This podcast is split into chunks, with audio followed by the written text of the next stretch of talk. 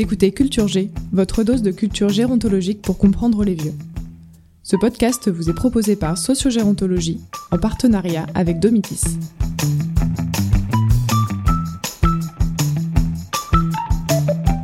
En mars dernier, le président de l'OICS, l'organe international de contrôle de stupéfiants, a déclaré La pandémie de Covid-19 a causé de grands dommages à la santé et au bien-être des personnes âgées.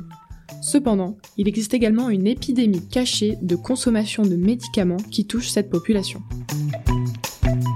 Les personnes âgées de 65 ans et plus représentent 20% de la population. Et parmi eux, 80% consomment au moins un médicament par jour. Et 50% 4 à 5 par jour.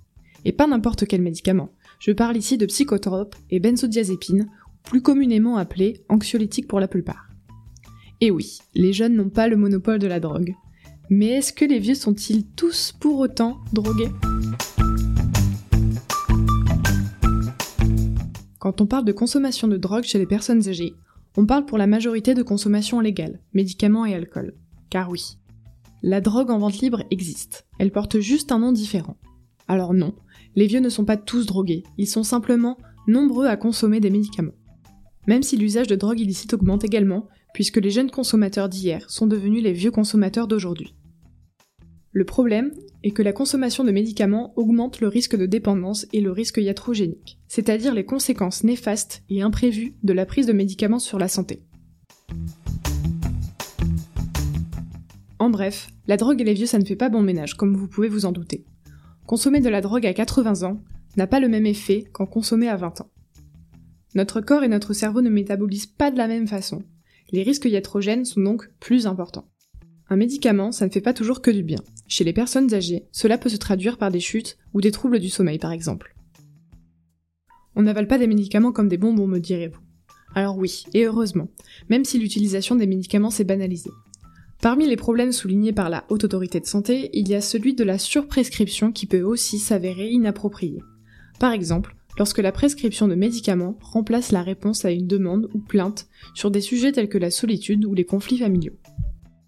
Alors peut-être qu'on n'avale pas les médicaments comme des bonbons, mais il semblerait que la distribution soit à revoir.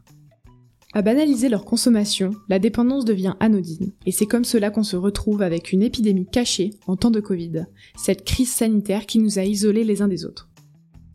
Pour comprendre l'impact de cet isolement sur la consommation de médicaments, laissez-moi vous raconter une histoire. Il était une fois, dans les années 60, des chercheurs qui ont appris à des rats de laboratoire à activer un levier pour recevoir de l'héroïne.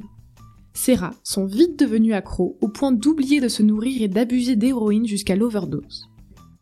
Les chercheurs ont conclu que si les humains avaient ce même accès aux drogues, nous serions tous faits comme des rats.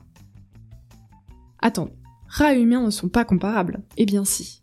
Nous partageons 95% de notre génome avec le rat, donc d'un point de vue scientifique, nous sommes comparables. Mais l'histoire ne s'arrête pas là. Peu de temps après, le professeur Alexander entre en scène. Il y a un souci avec votre expérience, dit-il.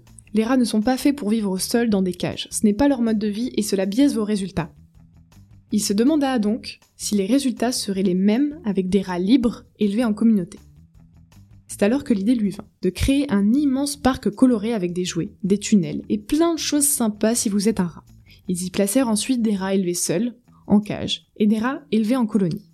Dans ce parc, les rats avaient le choix entre boire une solution de morphine, se droguer donc, ou boire de l'eau. Résultat, les rats des cages consommaient 19 fois plus de morphine que les rats des colonies. Les chercheurs ont conclu que l'isolement social est un facteur déterminant dans la consommation de drogue, et que les rats, élevés en colonie, même s'ils ont consommé de la drogue, ont vite compris les avantages sociaux à ne pas le faire, au point de se sevrer et de subir le syndrome d'abstinence de leur plein gré. Je vous l'accorde. L'étude n'est pas toute jeune, mais célèbre pour ses résultats étonnants. Cela montre l'importance de l'environnement social et son impact dans la consommation de drogue, et donc de médicaments.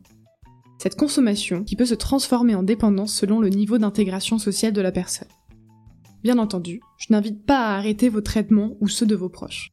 Simplement à s'assurer de l'adéquation entre la prise de médicaments et la demande qui se cache derrière.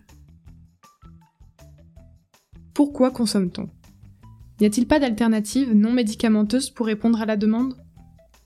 Je ne pense pas qu'il faille blâmer les médicaments ou autres drogues. Cela s'avère efficace pour traiter des douleurs ou des symptômes. La science a même prouvé que le LSD et le cannabis peuvent être efficaces dans le cas de certaines pathologies.